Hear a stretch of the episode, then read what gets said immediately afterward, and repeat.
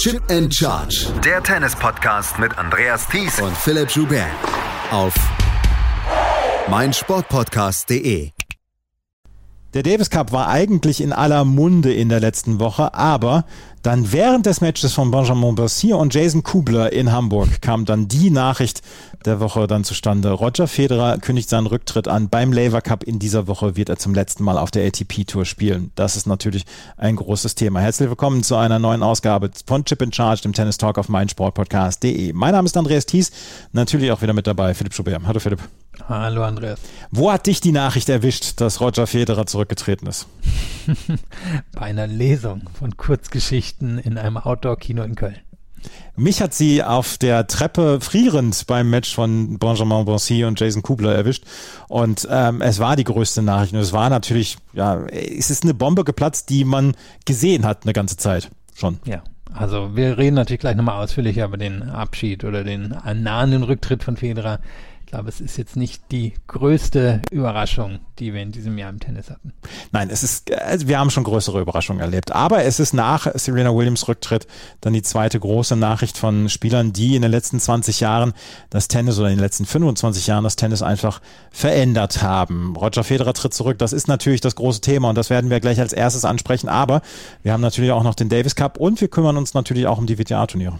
Genau, wir hatten zwei WTA-Turniere, die sind dann jetzt vielleicht wirklich ein bisschen untergegangen, aber eins hatte zumindest sehr viel Zuspruch von Zuschauenden, das war in Chennai, da hat man noch ein Pottrotschen-Turnier, haben auch noch zwei News zum Abschluss der Sendung.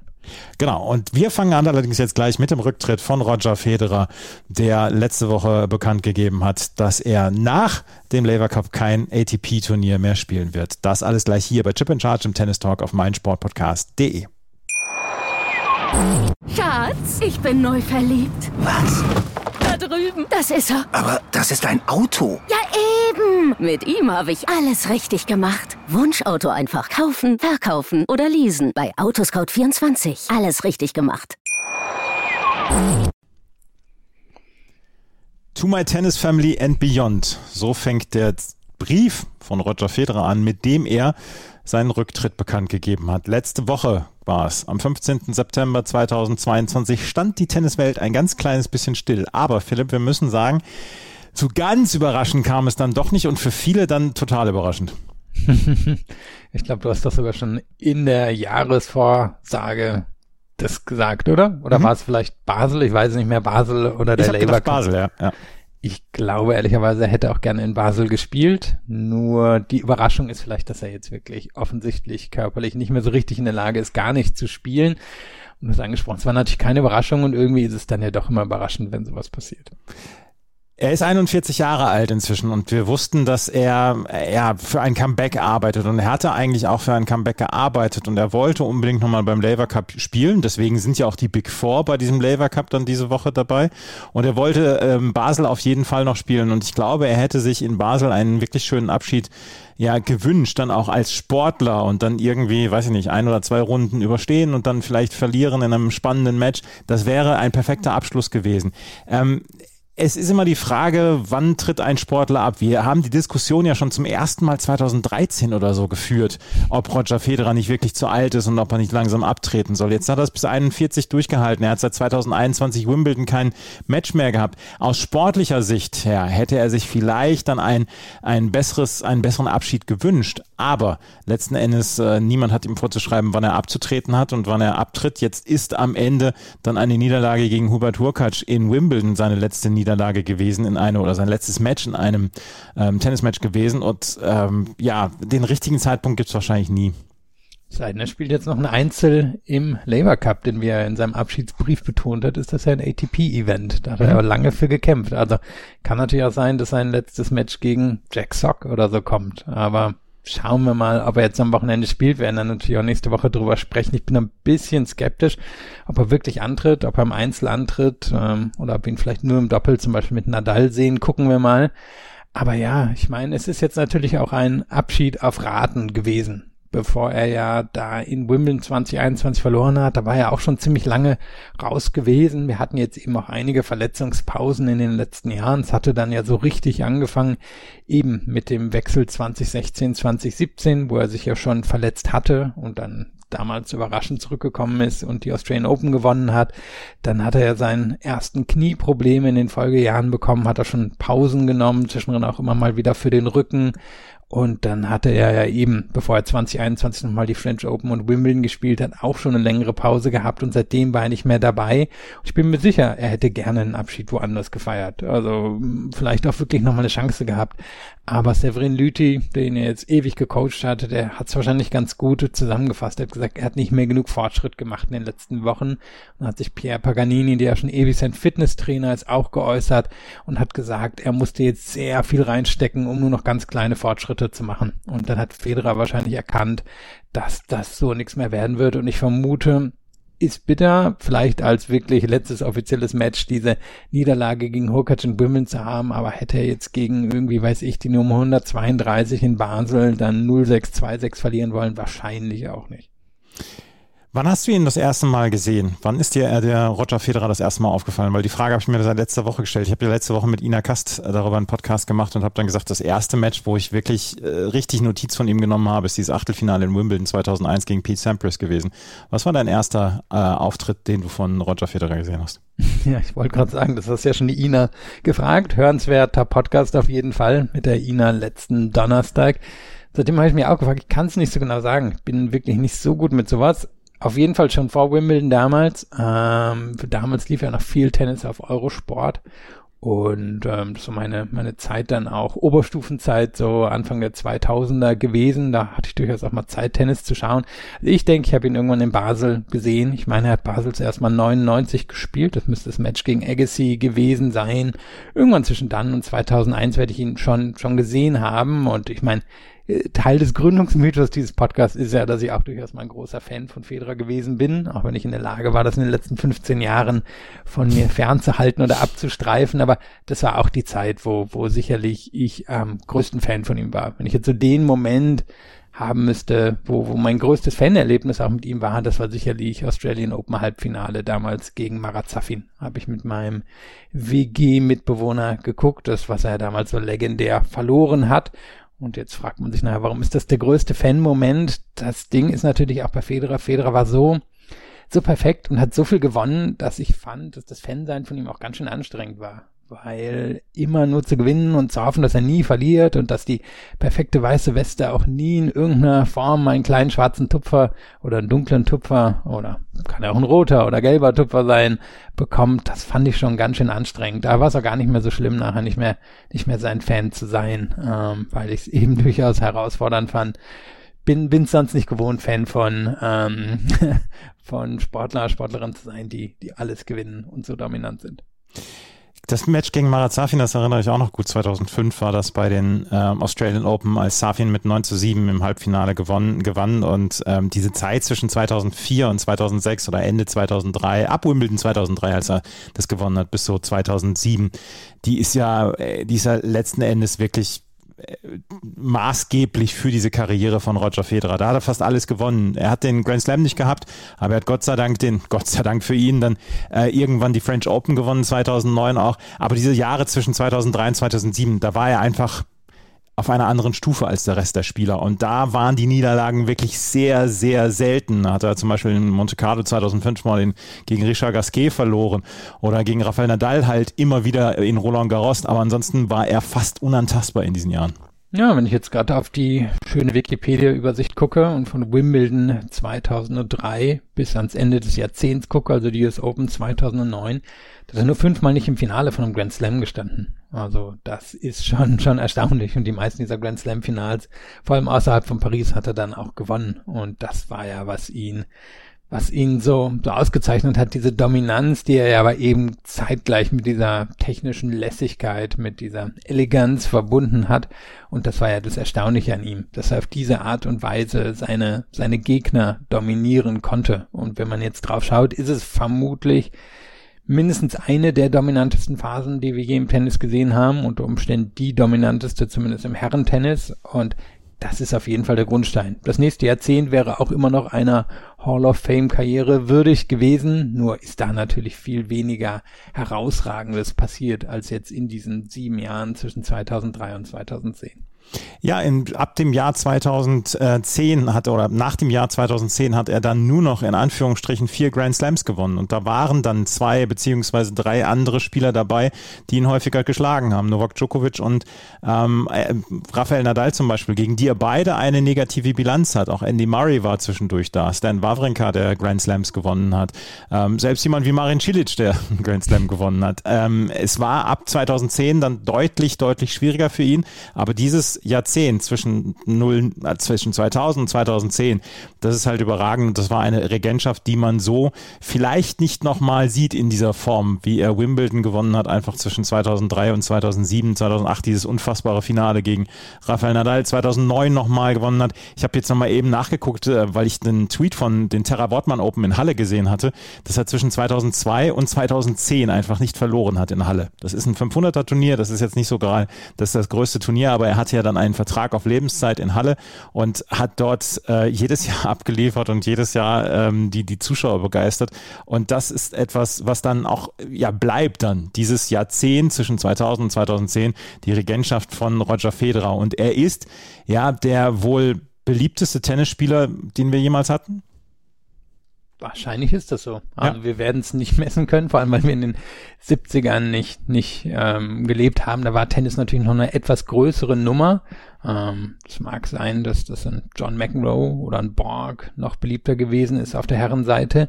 Nur von dem, was wir einschätzen können, sage ich mal, von den 90ern her. Und da hat sich ja einfach nicht nur die Welt, sondern auch die Medienlandschaft nochmal komplett geändert. Ist Federer sicherlich so der Konsensspieler. Also ich war, war am Samstag auf meinem äh, auf meinem 20-jährigen Abi-Treffen, um mich mal hier altersmäßig zu outen. und da ähm, ich kann sagen, dass sich da niemand für Sport interessiert oder generell auch in meinem Umkreis niemand für Sport interessiert. Und trotzdem haben mich Leute nach Federer gefragt, weil das ist ein Name, den man kennt. Ich weiß nicht, ob es abends in der Tagesschau vorkam oder wie es den Leuten über den Weg gekommen ist, aber er, er ist sicherlich so der bekannteste und ja eben auch jemand, der, mh, mm, naja, Anerkennung, Aufmerksamkeit angezogen hat von Leuten, die sonst wirklich wenig mit Sport zu tun haben. Und ähm, jemand, den halt, ja, wahrscheinlich in jeder Ecke der Welt die Leute kennen. Also wo sie zumindest die Möglichkeit haben, irgendwie, irgendwie was mitzubekommen, werden die Leute ihn kennen. Gibt es noch so ein, zwei Matches, die du erinnerst, neben, ich sage jetzt mal, dem Wimbledon-Finale 2008 und der Niederlage gegen Marazafin 2005? Es waren immer die ganz grandiosen Niederlagen, die dann auch in Erinnerung bleiben, wo du sagst, die sind im Gedächtnis geblieben, diese ganz großen Matches? Ja, ich finde spannend, nochmal um auf Severin Lüthi zurückzukommen. Es müsste ein Interview mit dem Tagesanzeiger gewesen sein. Der hat eins, zwei, fünf, sechs Matches, glaube ich, genannt. Ich glaube, die kann man auch nochmal rausstreichen. Er hat Wimbledon 2017 genannt, was ich mhm. jetzt nicht so spektakulär fand, aber es war natürlich der letzte Wimbledon-Titel. In dem Zusammenhang kann man dann natürlich auch seine Niederlage gegen Djokovic zwei Jahre später nennen, die spielerisch sicherlich spektakulärer war und meine hätte Matchballe, Matchbälle in dem, ähm, in dem Finale. Also das wäre natürlich noch was gewesen. Dann natürlich das Australian Open Finale 2017. Es war, war spektakulär. Ich war auch vor Ort. Von daher, das war schon nochmal eine ganz andere Sache, wo er diese 1-3 gegen Nadal aufgeholt hat. Im Finale, dann nannte Lüthi noch den Davis Cup Lille 2014. Ich meine, da hat sich Federer so lange dran abgearbeitet, ja auch in den Jahren, bevor er schon so dominant war, hat er das ja schon probiert. Und da gab es ja einige bittere Niederlagen gegen Hewitt und gegen Nalbandian. Und da hat er, hat er so lange dran geknabbert. Dann hat er die French Open 2009 genannt. Ist natürlich auch, ähm, ja, für ihn die Komplettierung seines, seines Werkes gewesen. Und das ist ja das Ding. Er hatte sein Werk eigentlich abgeschlossen und noch zu seinen Tennis-Lebzeiten ist er halt wieder eingeholt worden. Normalerweise bekommen die Leute das ja gar nicht mit. Ich meine, Sampras war zurückgetreten, diejenigen vorher waren zurückgetreten. Irgendwann wird man eingeholt. Er wurde quasi zu Lebzeiten eingeholt, hat aber die anderen beiden natürlich auch, glaube ich, erst zu diesen Leistungen mit angestachelt. Und dann nennt Lüthi noch, des Gold-Doppel 2008 mit Stan Wawrinka. Ist ja auch ein wirklich cooler Moment damals gewesen. Federer nicht in der Lage, auch nach dem verlorenen Wimbledon-Finale im Einzel wirklich was zu reißen, verliert gegen James Blake und gewinnt dann eben seine olympische Goldmedaille. Hatte nee, ja, zu dem Zeitpunkt hatte er noch keine gewinnt seine olympische Goldmedaille mit Stan Wawrinka. 2012 hat er nochmal Silber bei Olympia geholt, ähm, wo er im Finale gegen Andy Murray verloren hat. Ich habe mir noch mal das, das Davis Cup Finale 2014 angeschaut. Da hat er gegen Gael Monfils so derbe auf den Hintern bekommen. 1-6, 4-6, 3-6 im ersten Einzel. Und dann gewinnt er das zweite Einzel gegen Richard Gasquet in drei Sätzen. Richard Gasquet, der gegen die Top 3 nie so richtig landen gesehen hat. Ähm, ja, es war letzte Woche die große Nachricht natürlich, dass Roger Federer abgetreten ist. Und das innerhalb von vier Wochen, wo Serena Williams abgetreten ist. Da sind zwei Leuchttürme des Tennis jetzt innerhalb von vier Wochen abgetreten. Das ist auch erstaunlich. Ja, also ich meine, die beiden sind ja in ihrer Karriere jetzt nie so miteinander verkettet worden, ähm, obwohl sie ein sehr ähnliches Alter sind, aber Serena hatte den Durchbruch viel früher geschafft und als Federer dominant war, hatte Serena jetzt eine vergleichsweise schwäche Phase und sie hat dann nochmal aufgedreht, als er, ähm, als er dann naja, ins zweite Glied der, der absoluten Spitze treten musste in den Zehnerjahren. Und trotzdem gab es ja Momente, wo sie sich quasi getroffen haben. Es gibt dieses ähm, Hopman Cup Match und dann auch interessanterweise die von dir angesprochenen Olympischen Spiele 2012. Ich erinnere mich dran, weil ich vor Ort war. Ich habe damals in London gewohnt, war bei beiden Finals vor Ort. Waren ja auch ganz unterschiedliche. Serena, die Sharapova komplett abgeschossen hat. Damals müssten 6-0, 6-1 gewesen sein. Und Federer, der nach seinem ewig langen Halbfinale gegen Del Potro nicht mehr konnte und dann gegen Murray verlor. Und das mag das erste Mal in seiner ja, dominanten Ära gewesen sein, wo er nicht der Favorit des Publikums war. Denn das mhm. Publikum war klar auf Murrays Seite an dem Tag und das ist nicht häufig passiert zwischen 2003 und 2022. Das ist wirklich nicht häufig passiert, weil du gerade eben dann von den äh, memorablen Matches gesprochen hast. Ein Match, und das haben wir schon angesprochen, wird mir immer in Erinnerung bleiben. Das ist dieses auf geradezu absurd, absurdem Level ausgetragene Australian Open Finale 2017 gegen Rafael Nadal gewesen. Das hat auch nur dreieinhalb Stunden gedauert. Das waren fünf Sätze. Das war Hochgeschwindigkeitstennis. Das war auf einem absurden Level damals. Und ähm, das habe ich natürlich in Erinnerung und denke da auch sehr gerne dran zurück, weil das waren dreieinhalb wirklich perfekte TV-Stunden damals. Ja, und dürfte ja auch noch irgendwann in unserem Archiv gehen. Das auf jeden Fall. Das war der Rücktritt von Roger Federer und da das die größte Nachricht des Tennis letzte Woche war, haben wir dann auch gesagt, das bringen wir an den Anfang. Wir haben natürlich nachher noch ein paar News und die bringen wir später. Wir werden uns jetzt gleich allerdings mit dem Davis Cup auseinandersetzen und da gab es letzte Woche einige Diskussionen rund um Ticketpreise, rund um fehlende Zuschauerzahlen, aber die ATP, die ITF ist auf jeden Fall sehr, sehr zufrieden. Das alles gleich hier bei Chip and Charge im Tennis Talk auf meinsportpodcast.de. Schatz, ich bin neu verliebt. Was? Da drüben. Das ist er. Aber das ist ein Auto. Ja, eben. Mit ihm habe ich alles richtig gemacht. Wunschauto einfach kaufen, verkaufen oder leasen. Bei Autoscout24. Alles richtig gemacht. Die Davis Cup Gruppenphase ist in der letzten Woche ausgetragen worden. An vier Orten in Bologna, in Valencia, in Hamburg und in Glasgow wurde gespielt. Vier Vierergruppen, die ersten zwei kamen weiter ins Viertelfinale und dort steht das Draw auch fest. Italien gegen die USA, Deutschland gegen Kanada, Australien gegen die Niederlande und Kroatien gegen Spanien. Das sind die vier Matches, die wir dann in den Viertelfinals in Malaga ab dem 22. November sehen werden. Ich war vor Ort in Hamburg und deswegen wollen wir jetzt auch ein bisschen größeren Teil auf die Hamburger Gruppe dann widmen und einen größeren Blick dann auf die Hamburger Gruppe widmen. Und da müssen wir als erstes, Philipp, über die Ticketpreise sprechen und über die Zuschauerinnen und Zuschauerzahlen dort, die wir letzte Woche haben. Die ITF hat am Ende bekannt gegeben, dass äh, wohl 20.000 Menschen in dieser Woche in Hamburg waren. Und ich war vor Ort und ich bin keiner, der alles immer sofort anzweifelt. Aber ich möchte diese Zahl 20.000 sehr anzweifeln. Ich glaube nicht, dass 20.000 Menschen da waren. Vielleicht waren 20.000 Tickets vergeben, aber Niemals waren die da. ja, ich war nicht vor Ort, hatte natürlich trotzdem Blick drauf und wäre jetzt auch nicht auf die Zahl 20.000 gekommen, vor allem da ja an den nicht-deutschen Tagen offensichtlich teilweise nur ein paar hundert Leute da waren. Das heißt, an den deutschen Tagen hätte er, hätte er dann teilweise 5.000, 6.000 da sein müssen. Ja, ich meine, es hat ja für viel Diskussionen gesorgt. Ich weiß gar nicht, ob so sehr in der breiten Presse, denn da ist der Davis Cup vielleicht in der Form gar nicht so vorgekommen, aber schon hatte ich das Gefühl, so in dieser tennisspezifischen Presse und natürlich auch auf den sozialen Medien, denn es sind hohe Preise. Wenn man jetzt guckt, wer vor Ort war, natürlich natürlich gerade nach der Absage von Zverev, dann war es ein 250er Turnier von den Spielern, die da waren. Und wenn wir jetzt überlegen würden, 250er Turnier, drei Spiele am Tag, dafür 50, 60 Euro nehmen, ist natürlich schon viel Geld. Also das, das kann man nicht anders sagen.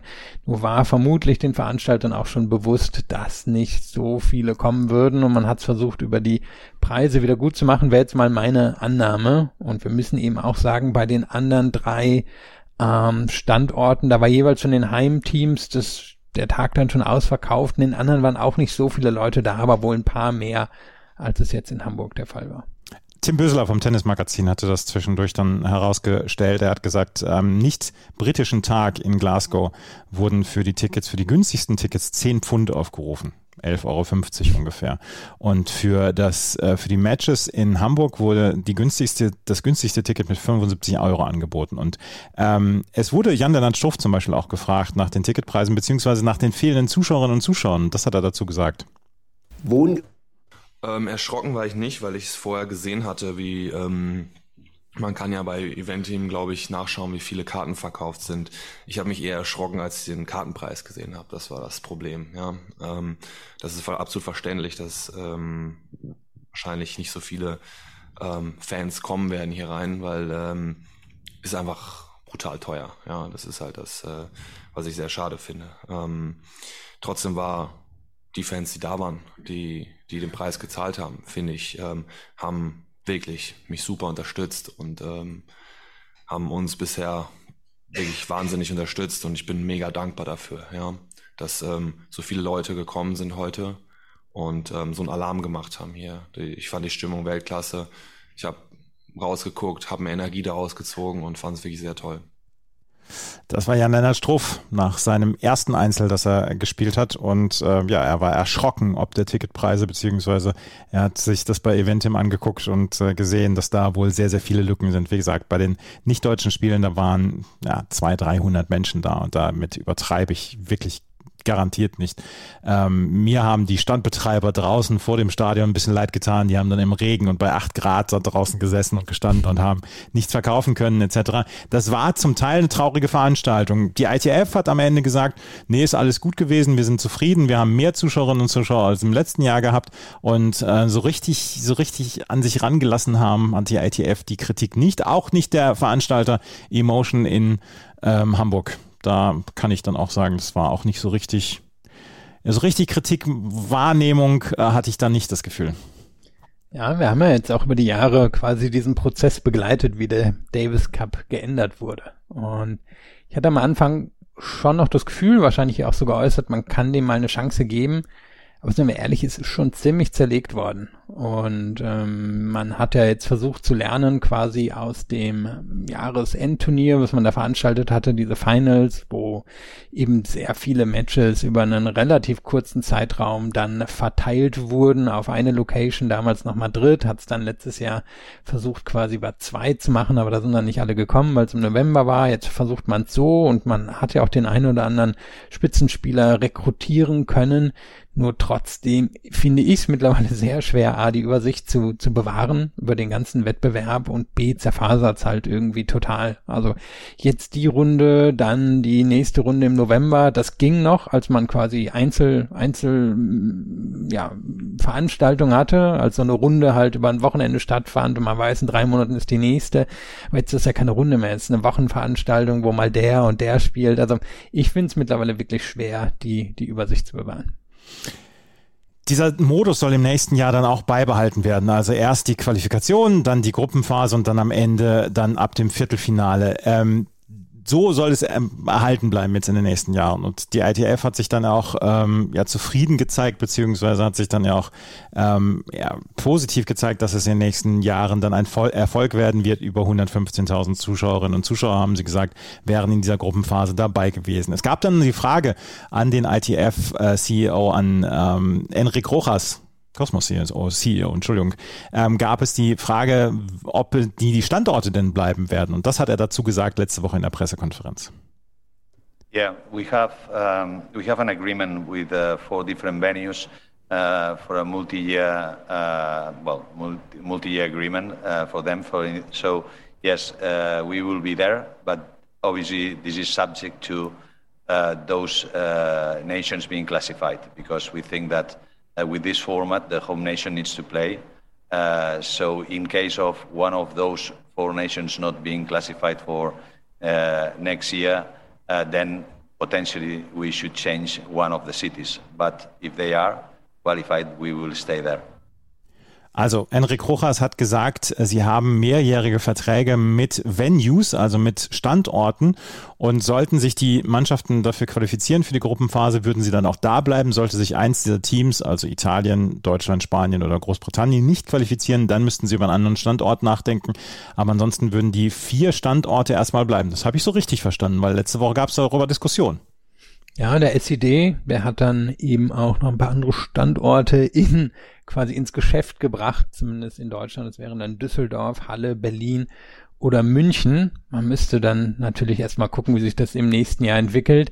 Ich meine, es gab ja anscheinend, und du, du wirst es eben näher mitbekommen haben, neben dem fehlenden Zuschauerinteresse in Hamburg noch die Anmerkung, dass es wohl teilweise doch etwas kühl unter dem Dach war, weil der Wind eben an der Seite reingekommen ist. Man kann jetzt natürlich September-Temperaturen nicht so richtig planen. Ist ein bisschen wie mit dem April. Es kann also sein, dass man sich entscheidet, vielleicht ein etwas wettersichereres zu gehen oder dass man hofft, woanders mehr Zuschauende oder auch zahlungskräftige Zuschauende zu bekommen, obwohl die Frage Hamburg ist da wahrscheinlich schon eigentlich mit dem möglichen Publikum gesegnet, aber ja, so 100 Prozent klar scheint es alles noch nicht zu sein und da sind wir ehrlich, das ist natürlich auch so ein bisschen die Informationspolitik nicht nur der ITF, sondern vor allem auch von Cosmos, also den, den in Anführungszeichen Besitzern des Davis Cups. Da, da wird vieles ein bisschen im, naja, offen gelassen, hängen gelassen. Ähm, wir erinnern uns letztes Jahr, wie lange das gedauert gedauert hat, bis der Davis Cup Finale dann erst in Abu Dhabi schon virtuell gelandet war und dann auf einmal nach Malaga vergeben wurde. Also das ist nicht die Stärke vom Kosmos.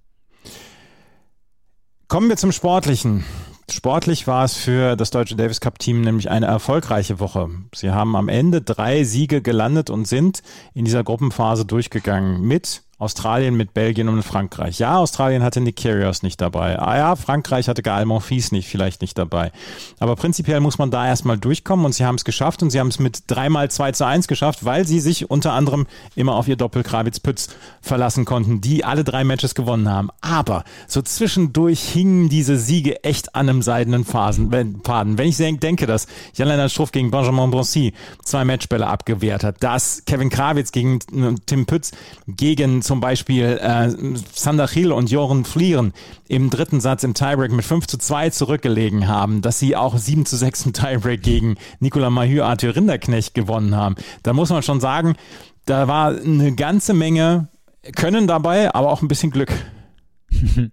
Ich gucke gerade auf die Gruppenübersicht auf Wikipedia. Da wird alles so schön aufbereitet und da kann man sehen, eben nicht nur wie viel ähm, Begegnungen das jeweilige Team gewonnen hat, wie viele Matches, auch wie viele Sätze. Wenn wir jetzt gucken, Italien, Spanien sind hier mit 16-7 und 16-8 Sätze rausgegangen, Deutschland mit 13 zu 9. Das auch noch, noch eins quasi in Anführungszeichen schwächer als die Niederländer. Und das, das verdeutlicht vielleicht wirklich, wie eng es war. Und diese gewonnenen Sätze, du hast angesprochen, die waren ja teilweise super eng. Und man kann jetzt natürlich herausstreichen, gerade jemand wie Struff, der hier nicht unbedingt mit riesigem Selbstbewusstsein reingekommen ist, was der hier gezogen hat, wie er diese drei engen Matches für sich entschieden hat. Und auch das Doppel war nicht immer Favorit, wie sie das geschafft haben.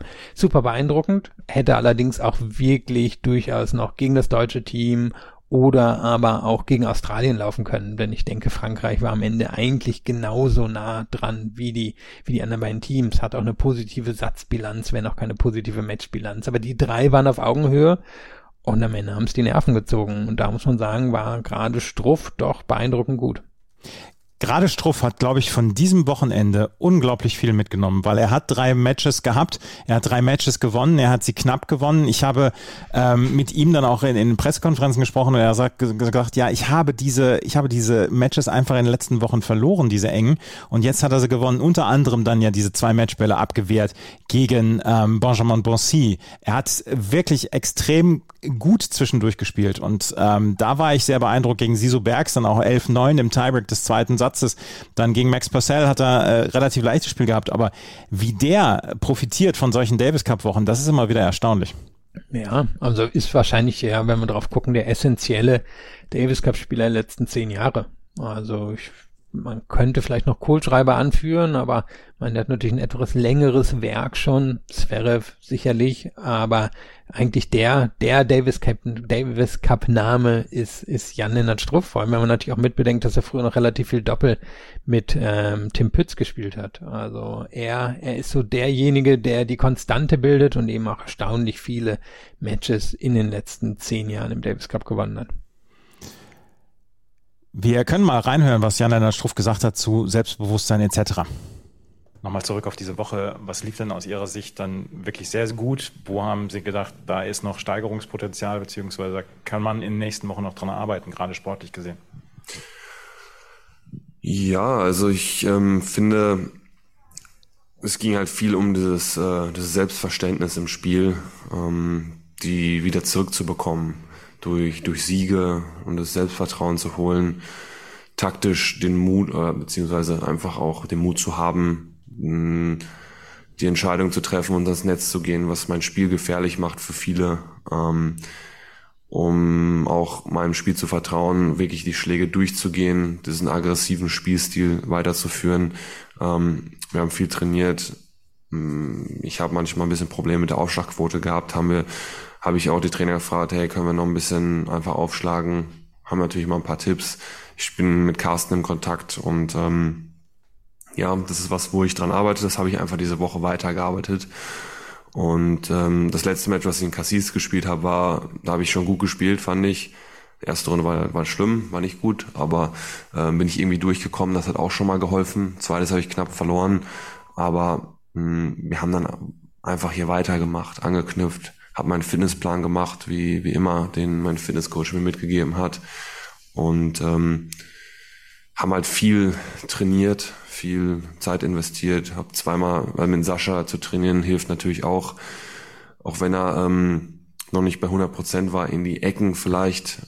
Und ähm, wenn er sich dann wieder Schmerzen gespült hatte, spürt hatte am Ende, ähm, haben wir viel mit ihm geschlagen auch und ähm, Sascha hat wahnsinnig gute Schläge. Das, ähm, wenn man mit jemandem spielen kann, der das Level spielt, ist es immer sehr hilfreich. Im Training habe ich mit Oskar gespielt. Der hat mich in drei Sätzen dreimal geschlagen und es waren gute Sätze. Ich habe gutes Tennis gespielt.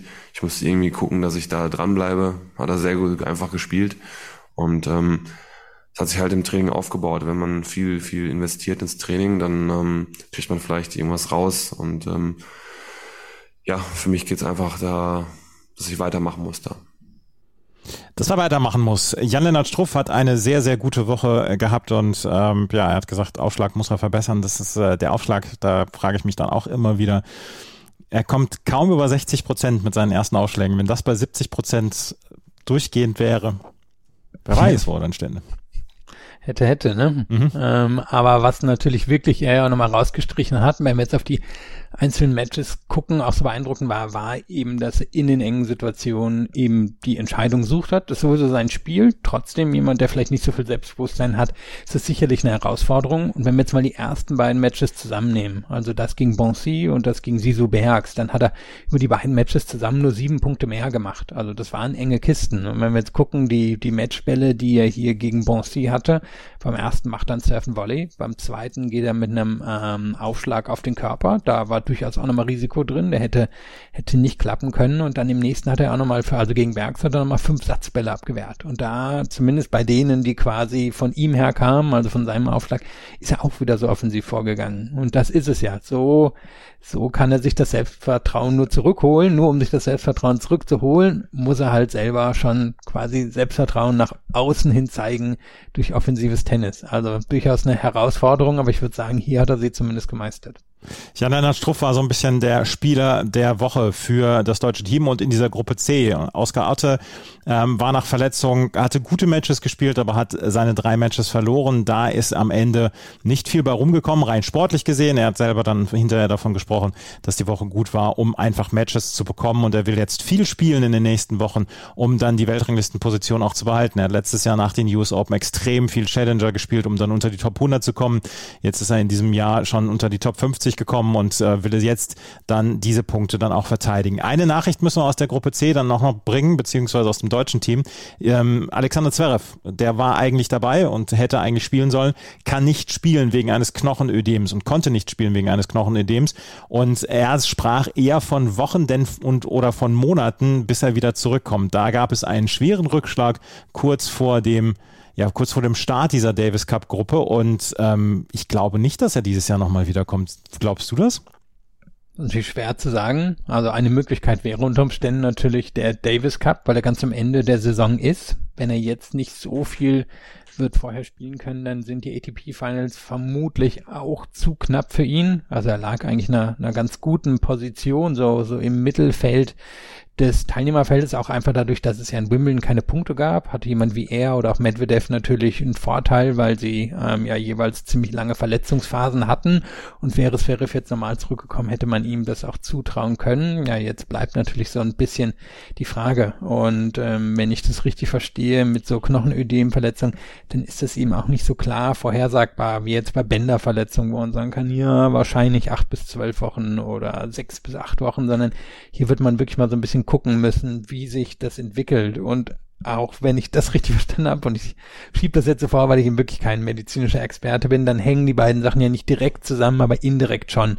Dadurch, dass er quasi ähm, relativ viel trainiert hat in den in den letzten Wochen, nachdem er zurückgekommen ist. Und ja, wird man wird man gucken müssen, aber ich denke jetzt mal, dass wir ihn zumindest in Australien sehen werden. Davon gehe ich auch aus, aber äh, was ich mir so wikipediert habe, sechs Wochen Ruhe erstmal und äh, jedenfalls mehrere Wochen Ruhe. Und dann kann ich mir im Moment noch nicht so richtig vorstellen, dass das äh, bis zum Ende des Jahres dann wirklich hinhauen wird. Mal schauen, wie es laufen wird. Er war allerdings dann als Cheerleader dabei und er war es tatsächlich vom ersten bis zum letzten Ballwechsel als Cheerleader dabei. Deutsche Gruppe hat Deutschland gewonnen ähm, und wird zusammen mit Australien ins Viertelfinale einziehen. Lass uns nochmal gerade auf die anderen Gruppen schauen, denn dort hat es zum Teil überraschende Ergebnisse gegeben. In der Gruppe D zum Beispiel in Glasgow war ja Großbritannien als Gastgeber da. Die haben es nicht geschafft in diese, ähm, in diese Viertelfinals. Sie haben zusammen mit Kasachstan sind sie ausgeschieden. Die USA und die Niederlande sind dabei. Und da muss ich eine These aufstellen, Philipp. Bei diesen Großbritannien-Matches haben zweimal die Doppel verloren und zweimal die Doppel mit Andy Murray. Andy Murray vor heimischer Kulisse nicht aufstellen, aufzustellen, ist eine schwierige Geschichte. Das kann ich wohl verstehen. Aber die Groß, äh, die, also Großbritannien hatte neben Joe Salisbury auch noch Neil Skupski als Doppelspieler äh, parat und sie haben Joe Salisbury zusammen mit ähm, Andy Murray aufgestellt und die haben die beiden Doppel knapp verloren. Und vielleicht liegt es bei Großbritannien dann daran, dass Andy Murray im Doppel gespielt hat, obwohl er ein guter Doppelspieler ist.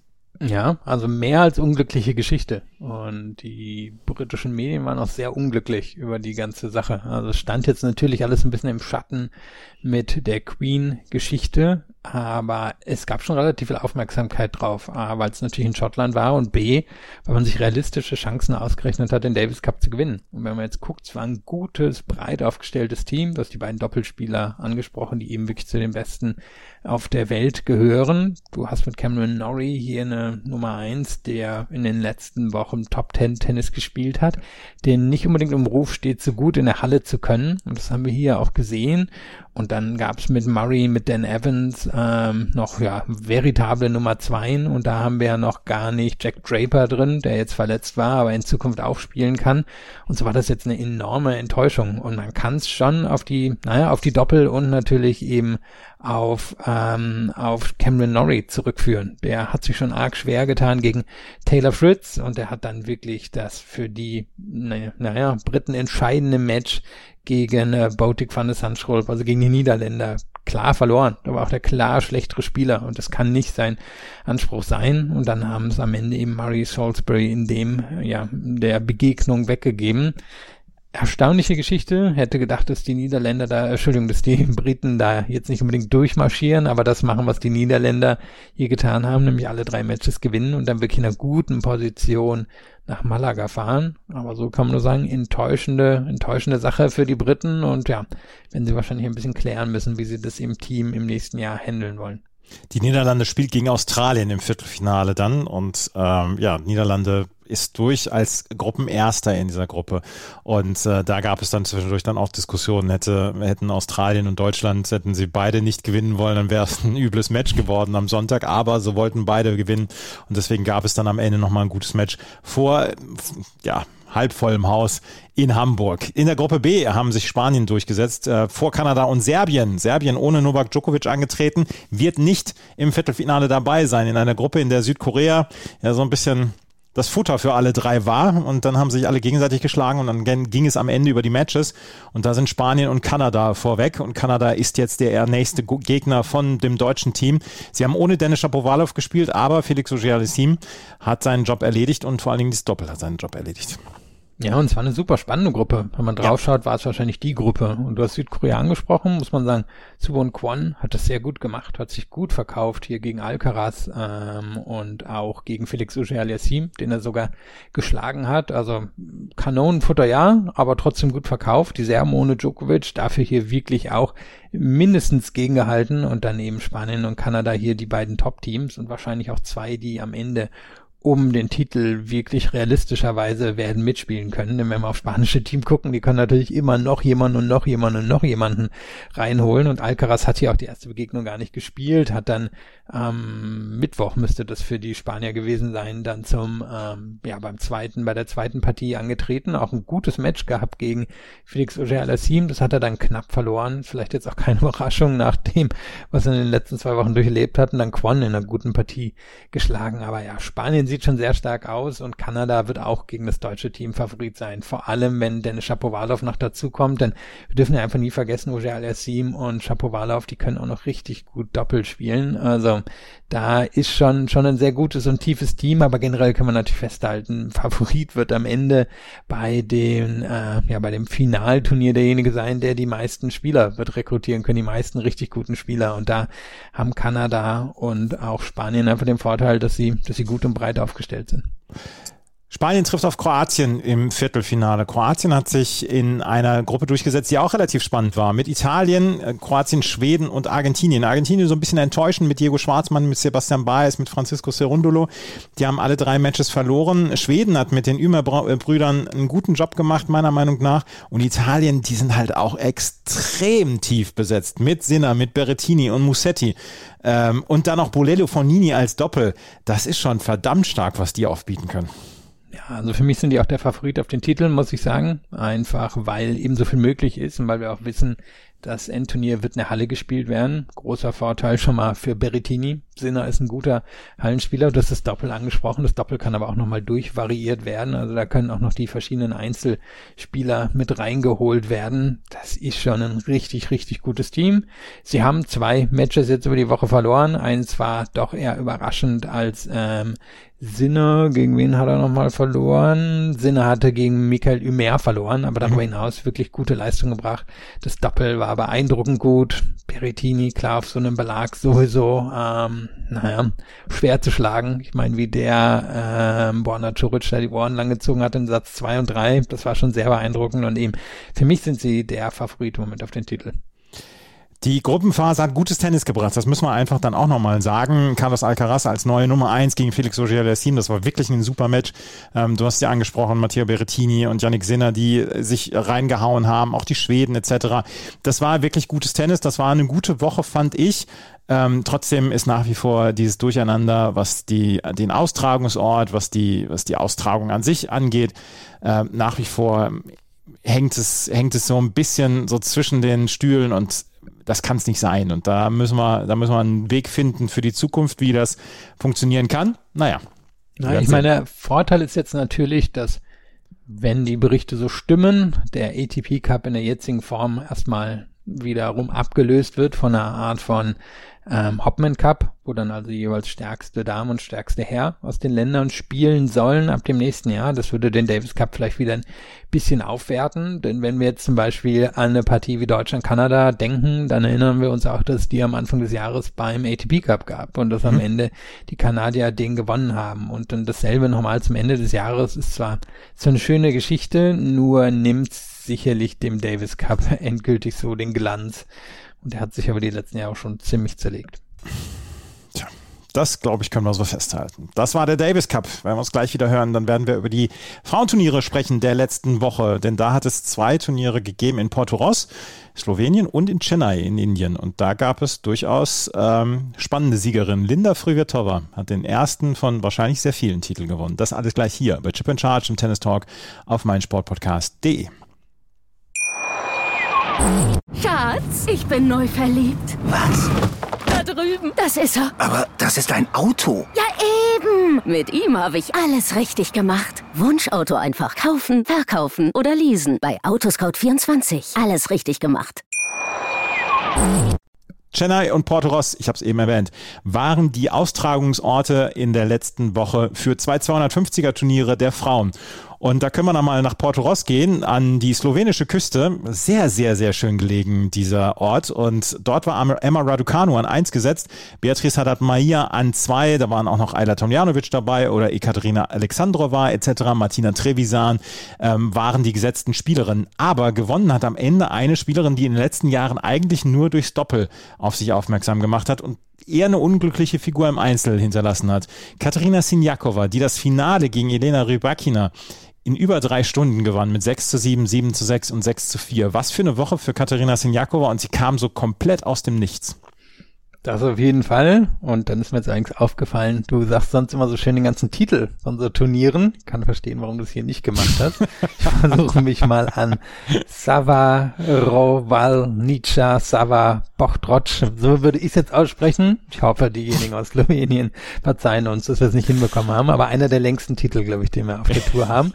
Für eigentlich auch ein super schönes Turnier. Also Potroc ist ja ähm, auch so eine der Tennis-Locations an der an der, ja, an der Küste, an der Mittelmeerküste zusammen, auch mit Umag auf kroatischer Seite. Und das sehen wir alles irgendwie von kleineren ITF-Turnieren, Junioren-Turnieren hin dann eben auch zu solchen äh, Turnieren auf der Tour. Hier war jetzt so ein bisschen das Problem, haben wahrscheinlich viele mitbekommen, dass über die Adria letzte Woche viele Regenfälle gezogen sind. Dadurch ist das Turnier immer wieder unterbrochen worden.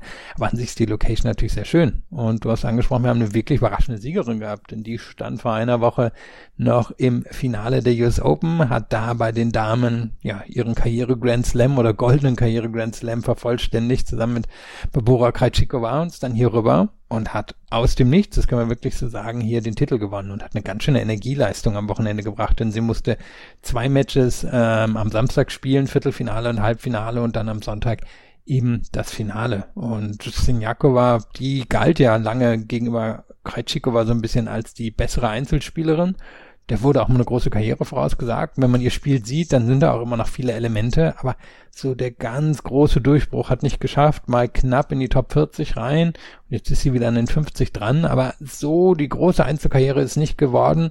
Und dann schaut man immer noch aufs Preisgeld und sie der hat neun Millionen Dollar eingenommen, also so schlecht ist es nicht gelaufen bisher für sie. Nee, so schlecht ist es nicht gelaufen, aber ähm, sie hatte bis auf so ein, zwei Highlights pro Jahr hatte sie nicht nicht so den Erfolg. Und da habe ich mir, habe ich gedacht, dass da wäre mehr dabei rumgekommen. Wie gesagt, sie hat eine fantastische Doppelkarriere und sie gehört zu den zwei, drei besten Doppeln zusammen mit Barbara Krejcikova, aber im Einzel hat es nie so richtig funktioniert. Wo es zum Beispiel funktioniert hat, war letztes Jahr in Bad Homburg, als sie gegen Angelique Kerber im Finale verloren hat. Aber ansonsten sind die Einzelerfolge doch relativ dünn gesät, das müssen wir so sagen. Und ähm, da war etwas, was wir hier gesehen haben, war das dann doch sehr überraschend. Ich frage, frage mich, woran es liegt, weil eigentlich hat sie alle Schläge und eigentlich ist sie ähm, auf keinem Belag so richtig, ja, so richtig fehl am Platze, hat man das Gefühl. Ja, also der letzte Titel kam vor fünf Jahren ja. und sie hat schon auf Rasen, auf Gra, äh, Entschuldigung, auf Rasen, auf Sand und eben auf Hardcourts wirklich gute Resultate gehabt. Und du hast hier eigentlich komplettes Spiel angesprochen, also die Rückhand, Potenzial locker Top 10 auf der Tour. Ist wahrscheinlich dann eher in der Realität so ein Top 25, Top 30 Schlag. Vorhin ist aber gut. Sie bewegt sich richtig gut. Sie antizipiert, was passiert. Sie hat ein taktisches Verständnis. Also es ist viel da. Und wenn man sich dann aber so die einzelnen Matches anschaut, dann fällt natürlich schon auf, dass sie eine, außerhalb zumindest dieser Woche eine häufig sehr negative Körpersprache mitbringt und auch schon so fatalistisch in diese Partien mhm. reingeht und sich auch sehr schnell aus der Ruhe bringen lässt. Und sie ist eigentlich so gut ausgebildet, dass sie sich auf ihre Technik verlassen kann. Das ist ja, warum man eine gute Technik hat, damit man sich in stressigen Momenten auf die gute Technik verlassen kann. Aber bei ihr hilft es nichts. Sie, sie fällt so schnell raus. Und hier hat man es jetzt nicht gesehen, aber es begleitet sie eigentlich schon über ihre ganze Karriere. Diese Negativität und diese Annahme, dass es schon schief gehen wird. Und das kann ich mir eigentlich nicht anders erklären, dass sie sonst hätte sie es eigentlich in die Top 20 schaffen müssen, aber wenn man sich so viel im Weg steht, dann ist es natürlich eine ganz schöne Herausforderung, so weit nach oben zu kommen. Das ist aber lustig, im Doppel ist das nicht so. Ah, da hat sie natürlich auch jemanden. Ja. Und mhm. Krajcikova ist ja jetzt auch eine eher positive Persönlichkeit. Also ich glaube, die blickt auf das Leben als eher Glas halb voll und das mag Sinjakova außerhalb des Courts auch tun, nur auf dem Court ist es ja schon fast ein bisschen wie bei André Rublev. Also so dieses, unglaublich negative, selbstzerfleischende, schon in Wut übergehende und ja, das, das zieht einem ja auch sehr viel Energie ab und das ist für mich so ein bisschen was, was ich mit Sinjakova verbinde. Sie hat im Finale gegen Elena Rybakina gewonnen und die hat nach einem eher komplizierten Sommer, nachdem sie Wimbledon gewonnen hat, dann ihr so ein bisschen die Anerkennung gefehlt hat, ähm, wo sie dann noch gesagt hat, ja, ich habe hier Wimbledon gewonnen und mein Erstrundenmatch bei einem Tausender-Turnier ist dann halbwegs auf dem Parkplatz, ähm, hat sie dann hier eine gute Woche hingelegt und das nach den US Open. Ähm, sie hat gegen äh, Teresa Martinschowa gewonnen. Sie hat in der ersten Runde in einem ganz, ganz engen Match gegen Laura Siegemund gewonnen, das auch über drei Stunden gedauert hat. 10 zu 8 im Tiebreak des dritten Satzes. Satzes, dann hatte sie Walkover von Lesia Zurenko und dann gegen Anna Bogdan klar, in zwei Sätzen gewonnen. Ähm, Im Finale war jetzt mehr drin. Sie hatte ihre Chancen gegen Katharina Sinjakova, aber ich glaube trotzdem, sie wird mit äh, positiven Gefühlen auf diese Woche in Porto Roche zurückblicken.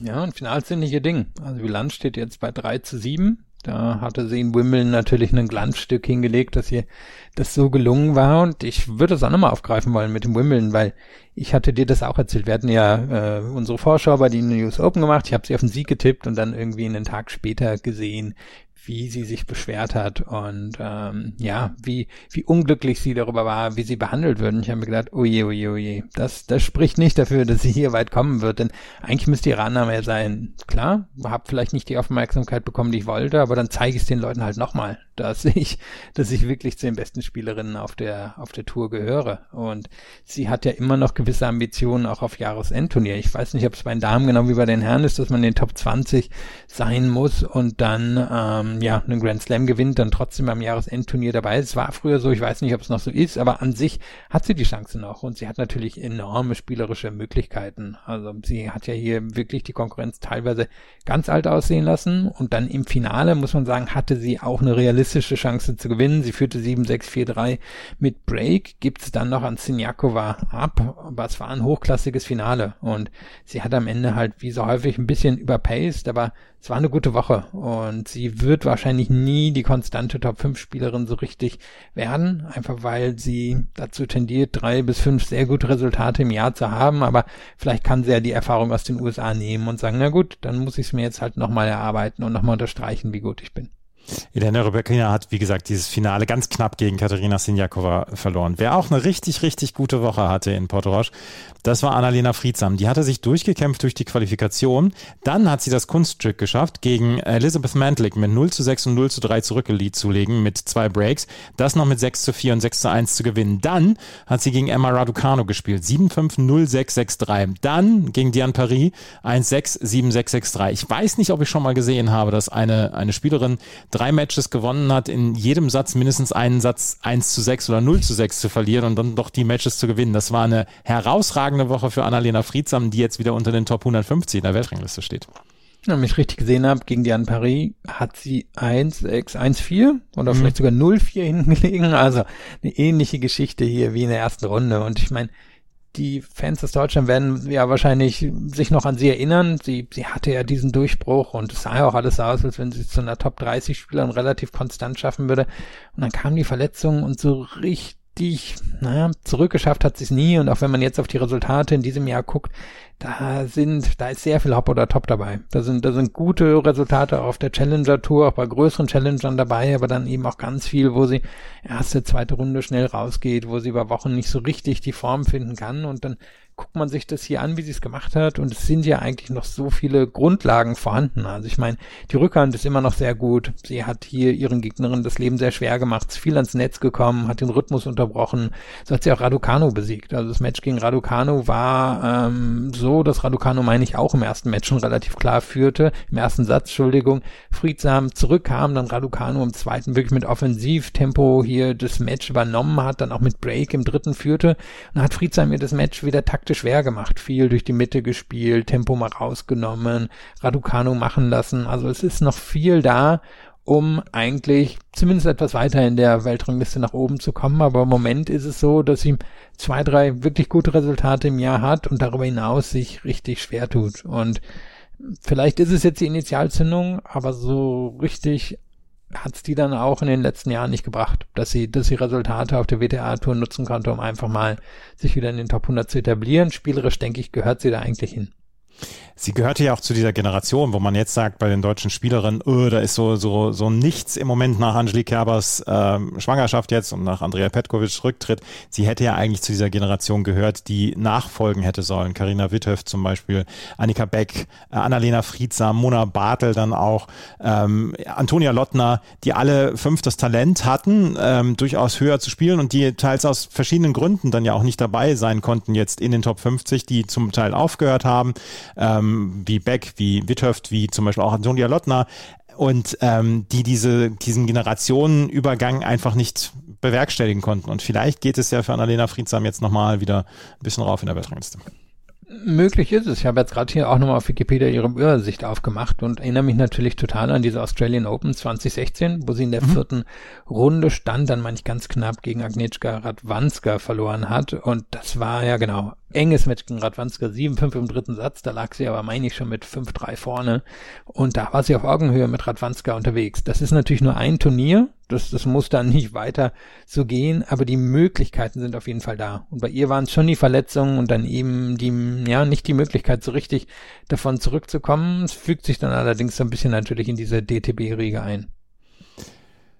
Das Turnier in Port Roche war das etwas ja, prominenter besetzte Turnier in der letzten Woche. In Chennai ähm, waren auch Spielerinnen am Start. Alison Risk, Amritraj, die waren eins gesetzt, hat allerdings in der ersten Runde verloren. Dort spielte Magdalinette im Finale und die traf auf Linda Früvertova. Und ich habe ja auch mit Barbara Rittner in meinem Interview von vor zwei Wochen schon darüber gesprochen, was die Tschechinnen und Tschechinnen oder die Tschechen insgesamt besser machen als zum Beispiel ja, der Rest der Welt. Sie haben jetzt von den fünf besten unter 18-Jährigen haben sie vier Spielerinnen, die unter 18 sind in Tschechien und die in der Weltrangliste so hoch stehen. Linda Früvertova gehört dazu. Und viele sagen, ihre Schwester Brenda Früvertova ist vielleicht noch die bessere. Aber wenn die noch besser ist als Linda Früvertova, dann kann uns einiges bevorstehen, weil Linda Früvertova hat hier eine extrem gute Woche abgeschlossen. Und es war der erste Titel von wahrscheinlich vielen. Ja, und es war eine sehr stimmungsvolle Woche, das kann man mhm. unterstreichen. Das indische Publikum ist total abgegangen, also hatte, hatte richtig Lust auf Tennis. Kann man hoffen, dass das Turnier da auch in der Zukunft bleibt, denn ja, die, die waren da super engagiert. Und Fruvetova war so ein bisschen der Favorit, ist natürlich auch eine tolle Geschichte, so ein Teenager-Phänomen, was dann so den ersten großen Durchbruch schafft. Und ja, du hast schon angesprochen, es ist wahrscheinlich der erste von vielen Titeln. Sie hat, glaube ich, wirklich Potenzial, um zumindest in die Top 30 reinzukommen. Ist technisch einfach super gut aufgestellt, also sind wenig Schwächen drin.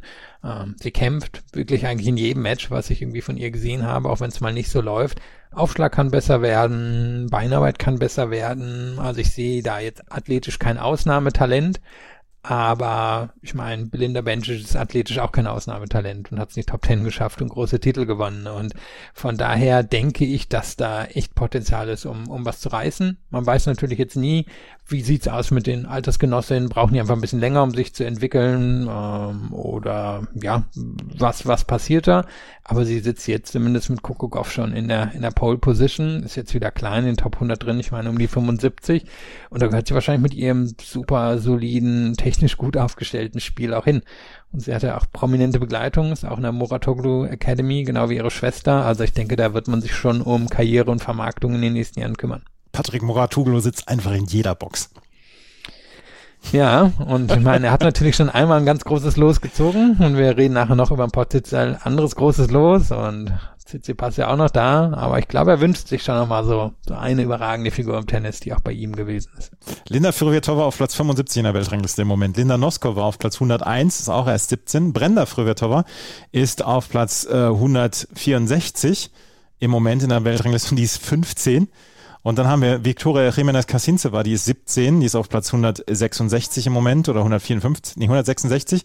Und Sarah Bejlek ist auf Platz 195, auch Tschechien, auch erst 16 Jahre alt. Also da kommt einiges. Und dann haben wir noch Nikola Bartunkova, ist auch erst 16, auf Platz 314. In Tschechien geht so die Post ab, was das Frauentennis angeht. Lucia Vlitschkova zum Beispiel. Auch erst 17. Julie Struppolo, Julie Strupplowa, auch erst 17. Alle unter den Top 600. Das ist der Wahnsinn. Ja, und du, hast ja eben wirklich mit Barbara Rittner drüber gesprochen. Ich habe auch nochmal überlegt, ist ja eigentlich auch nicht so, dass die Tschechien jetzt in anderen Sportarten nichts reißen. Ich meine, gut im Basketball, wenn ich das richtig übersehe, gut im Handball, jetzt nicht absolut überragende Weltklasse, aber, aber jetzt auch nicht, dass nur Tennis der Fokus ist. Und da macht man anscheinend wirklich schon ziemlich viel richtig, dass das so gelingt, das so breit aufzustellen. Tja, es ist wirklich der Wahnsinn. Magdalinetta können wir noch mal einmal drüber sprechen. Das war eine richtig gute Woche auch von ihr. Sie ist auch immer so ein ganz kleines bisschen im Schatten gewesen. Früher dann von Agnieszka Radwanska, jetzt dann auch von äh, Iga Swiatek. Aber die hat sich eine ordentliche Karriere aufgebaut. Nie so im ganz großen Fokus, aber zwischendurch immer wieder mit den großen Ergebnissen. Ja, ist halt die Solidität in Person. Ne? Mhm. Also häufig ja in Asien unterwegs, ähm, hat glaube ich auch länger in Peking gewohnt. Diese eher schnellen Belege in Asien, die schnellen Hardcourts liegen ihr, glaube ich, auch, weil es ihr schon ein bisschen schwerer fällt, selber so das Tempo zu generieren, aber sie kann das Tempo hochhalten und das Tempo der Gegnerin nutzen. Und so ist sie hier so ein bisschen durch die, durch die Woche durchgekommen und hält sich halt so um die 50 rum seit Jahren. Und du hast angesprochen, ab und an mal große Resultate. Hat Ange Chabeur dies Jahr bei den French Open besiegt und so ein Ding haut sie meistens einmal mehr raus und ansonsten hält sie sich halt da oben mit den guten Resultaten bei den kleineren Turnieren und ab und an mal einem, ja, guten Resultat bei den, bei den größeren, ähm, bei den größeren Turnieren. Die Chennai Open, wie gesagt, sie waren sehr, äh, ja, sie waren sehr stimmungsvoll. Ähm, die Zuschauerinnen und Zuschauer beziehungsweise auch die Organisatoren haben dafür getrommelt, dass doch ein ATP 500 Event dort stattfinden soll. Das fand ich jetzt so ein bisschen deplatziert, weil die Frauen haben dort ein richtig gutes Tennis gespielt, aber man möchte in Chennai wieder Herrentennis dann auch erleben. Hat man ja in den letzten Jahren dann auch erlebt, immer so rund um die Australian Open. Mal gucken, was da in den nächsten Jahren dann geht. Ja, einen Namen können wir vielleicht noch ganz ja. kurz erwähnen. Und das wäre Nadia Podoroska, die ja. auch gerade ein Comeback nach zwei Jahren, na, fast zwei Jahren Verletzungspause hinlegt. Das war ja diejenige, die im Halbfinale bei diesem Covid French Open 2020 stand und dann wirklich ewig lange verletzt war und sich jetzt wieder nach oben kämpft. Und das ist so eine physische Spielerin, die, die hat hier, glaube ich, das Publikum auch ziemlich überzeugt, weil die einfach so lange, lange physische, naja, fast Sandplatz-Matches gespielt hat. Und die ist wieder auf dem Weg nach oben. Also die hatte auch ein paar gute, große Challenger-Resultate Resultate in den letzten Wochen. Ich nehme an, die geht relativ bald in die Top 100 rein und wäre natürlich auch schön für sie, nachdem sie quasi damals die Früchte überhaupt nicht ernten konnte von ihrem French Open Resultat. Und Genie Bouchard war mit einer Wildcard angetreten und die hat hier das Viertelfinale erreicht, spielt diese Woche dann auch in Seoul und vielleicht erleben wir sie auch auf dem Comeback. das werden wir, das werden wir sehen. In den nächsten Wochen werden wir natürlich auch wieder über das Frauentennis weiterhin ähm, berichten, auch wenn wir nach der nächsten Ausgabe eine kleine Urlaubspause machen werden. Wenn wir uns gleich wieder hören, dann werden wir noch über die News der Woche sprechen, weil da hat es einige News gegeben, unter anderem über Simona Halep. Das alles gleich hier bei Chip and Charge im Tennis Talk auf meinsportpodcast.de. Schatz, ich bin neu verliebt. Was? Da drüben. Das ist er. Aber das ist ein Auto. Ja, eben. Mit ihm habe ich alles richtig gemacht. Wunschauto einfach kaufen, verkaufen oder leasen. Bei Autoscout24. Alles richtig gemacht. Kommen wir zu den News der Woche. Und da hat es gestern auf Challenger-Ebene ja eine ziemlich große Nachricht gegeben. Und wir werden in dieser Woche dann auch noch eine neue Ausgabe der Challenger Corner machen. Und dort werden wir dann ja gesondert dann nochmal darüber berichten. Aber die Challenger Tour hat bekannt gegeben, dass sie ab, der nächsten, ab dem nächsten Jahr mehr für die Challenger Tour machen wird. 195 Turniere wird es nächstes Jahr geben. Es wird nur noch vier Kategorien geben von ATP Challenger Touren. 50, 75, 100, 125. So viel Punkte gibt es dann halt für den Turniersieger. Es gibt 170 Prozent ähm, eine Steigerung von Turnieren auf 100er und 125er Niveau Und es wird insgesamt ein Preisgeld von 21,1 Millionen Dollar geben und das werden 60 Prozent mehr sein als dieses Jahr. Und ähm, das ist schon, das ist schon eine dicke Nachricht, die wir da letzte Woche gehört haben. Vor allen Dingen für die Spieler außerhalb so der Top 50, die ja berechtigt sind, um auf der Challenger Tour zu spielen. Ja, also ein bisschen gespaltene Gefühle habe ich, habe ich ja häufig bei solchen News. Aber an sich ist natürlich erstmal positiv, dass so viel mehr Geld da reinfließen wird, dass die Challenger Tour quasi stabilisiert wird durch die Reduktion der Turnierkategorien. Also es wird ja de facto wirklich eine zweite Tour in dem Sinne etabliert durch diesen Prozess. Und vor allem auch da ja noch größere Challenger dann als Ergänzung zu den Masters-Turnieren, die jetzt ja teilweise auf zwei Wochen ausgebaut werden oder genau wie Indian Wells und Miami auf zwei Wochen ausgebaut werden, dass da dann nochmal noch größere Challenger stattfinden sollen, also quasi 175er Turniere. Meine Sorge so ein bisschen bei der ganzen Sache ist, dass naja, wir ja auch gesehen haben, dass Tennis zur Spitze hin immer weiter verknappt wird und dass es immer schwerer wird, hochzugehen. Und nicht jeder ist ein Alcaraz und schießt durch die Challenger durch. Und vor allem sehe ich im Moment so ein bisschen das Problem, was passiert von den Future-Turnieren hin zu den Challenger-Turnieren. Denn bei den Future-Turnieren ist es halt schwieriger, wirklich größere Punktzahlen zu holen, um dann in die Challenger reinzukommen. Und die Challenger, dadurch, dass sie jetzt im Vergleich dann eben in höhere Kategorie, Kategorien gehen, mehr Punkte vergeben, wird es natürlich schwerer, von der Future Tour hochzukommen. Also man wird wahrscheinlich drei, vier, fünf Future gewinnen müssen, um dann den Sprung ähm, auf die Challenger Tour zu schaffen und dort dann, denke ich, erstmal durch die Qualis nach oben kommen, einfach weil es eine neue Punktekonzentration geben wird. Vielleicht verstehe ich es alles falsch, aber das wäre so ein bisschen meine Sorge natürlich diejenigen, die, die da jetzt auf der Challenger Tour unterwegs sind, für die ist das eine super Nachricht. Die sollten sich da eher halten können. Die werden auf jeden Fall mehr Geld verdienen, also eher, ihren Lebensunterhalt bestreiten können. Ich frage mich halt, ob da eine Nadelöhr entsteht zwischen Future und Challenger Turnieren. Und da möchte ich entgegen ähm, argumentieren, da möchte ich sagen, ja, dafür haben wir allerdings mehr Turniere. Wenn du sagst 195 Turniere im nächsten Jahr, dann haben wir zwischendurch vier, fünf Challenger-Turniere in einer Woche und gerade dann auch ähm, in, in den Grand Slam-Wochen beziehungsweise in den zweiten Grand Slam-Wochen sollen dann ja große Turniere dann auch stattfinden, große Challenger-Turniere, Schrägstrich, dann auch in den zweiten Wochen von diesen zehn Tages Masters-Turnieren. Und ähm, da finde ich, äh, haben wir eine ziemlich gute Ausgewogenheit Ausgewogenheit. Und gerade bei 195 Turnieren, wir haben ähm, im letzten oder vorletzten Jahr haben wir dann äh, mit Spielern gesprochen, die gesagt haben, ja, ich bin 45. Alternate, wenn es darum geht, in ein Future-Turnier reinzukommen. Dann haben wir größere Tun äh, Zahlen bei oder von, von Spielern, die in die Challenger reinkommen. Und dann haben wir auch größere Zahlen von Spielern, die in die Future-Turniere reinkommen und die nicht das Alternate sind oder der Alternate oder der Spieler, der draußen ist. Und deswegen sehe ich eigentlich in diesem Fall so ein bisschen das Positive. Ja, und natürlich kann man das auch so ein bisschen dann steuern über die Wildcard-Vergabe. Also mhm. es gibt ja sowieso immer wieder bestimmte Wildcard-Kategorien und Kontingente, die abgerufen werden für Future- und Challenger-Turniere. Und wenn man jetzt sagt, hier ist einfach jemand gut gewesen, der kriegt automatisch die Chance, nachdem er irgendwie drei Future-Turniere gewonnen hat, dann auch in ein, zwei, drei Challengern teilzunehmen, dann absolut, dann öffnet sich das auch. Und irgendwo muss Tennis natürlich auch so diesen Cut machen, muss sagen, naja gut, bis hier ist es professionell, da ist es dann zwar vielleicht professionell von den Sportlern, die antreten, aber die Bedingungen sind es nicht, kann ich auch verstehen, werden halt wahrscheinlich erst ein paar Jahren wirklich einschätzen können, was da genau passiert ist. Die ATP Challenger Tour hat auf jeden Fall ja, die News bekannt gegeben, dass ab nächstem Jahr alles ein bisschen größer ist und dass es vier Kategorien geben wird.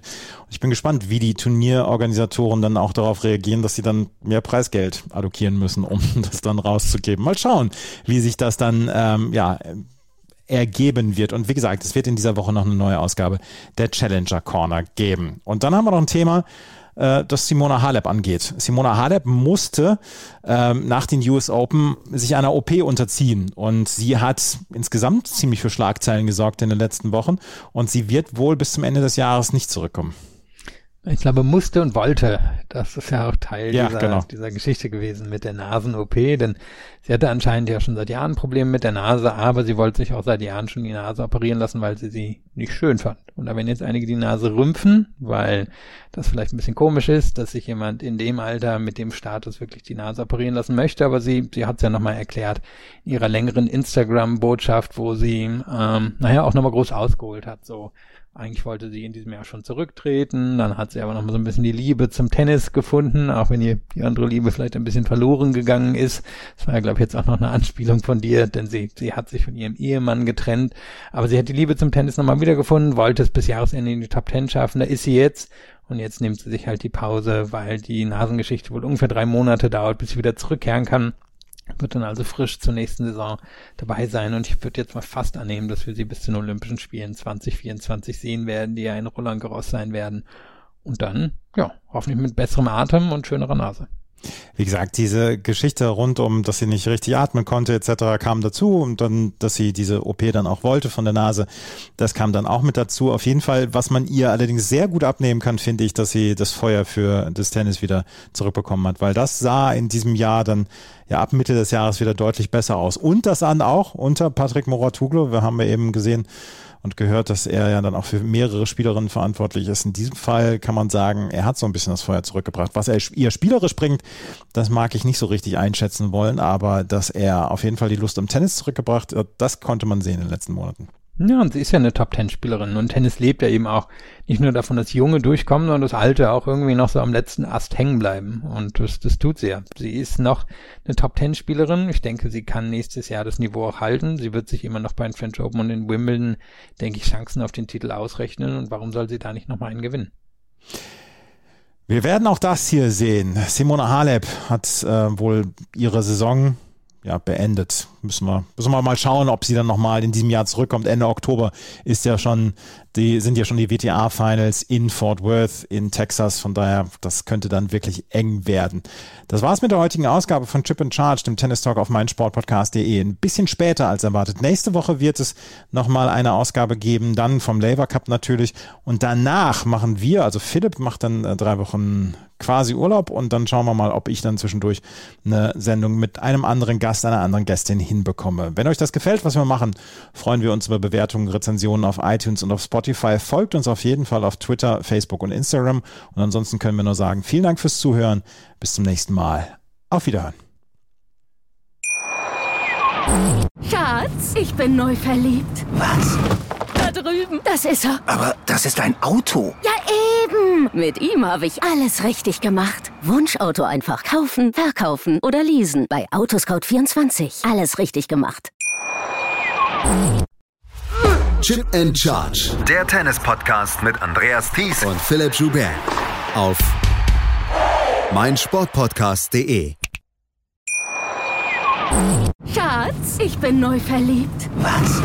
Da drüben. Das ist er. Aber das ist ein Auto. Ja, eben. Mit ihm habe ich alles richtig gemacht. Wunschauto einfach kaufen, verkaufen oder leasen. Bei Autoscout24. Alles richtig gemacht.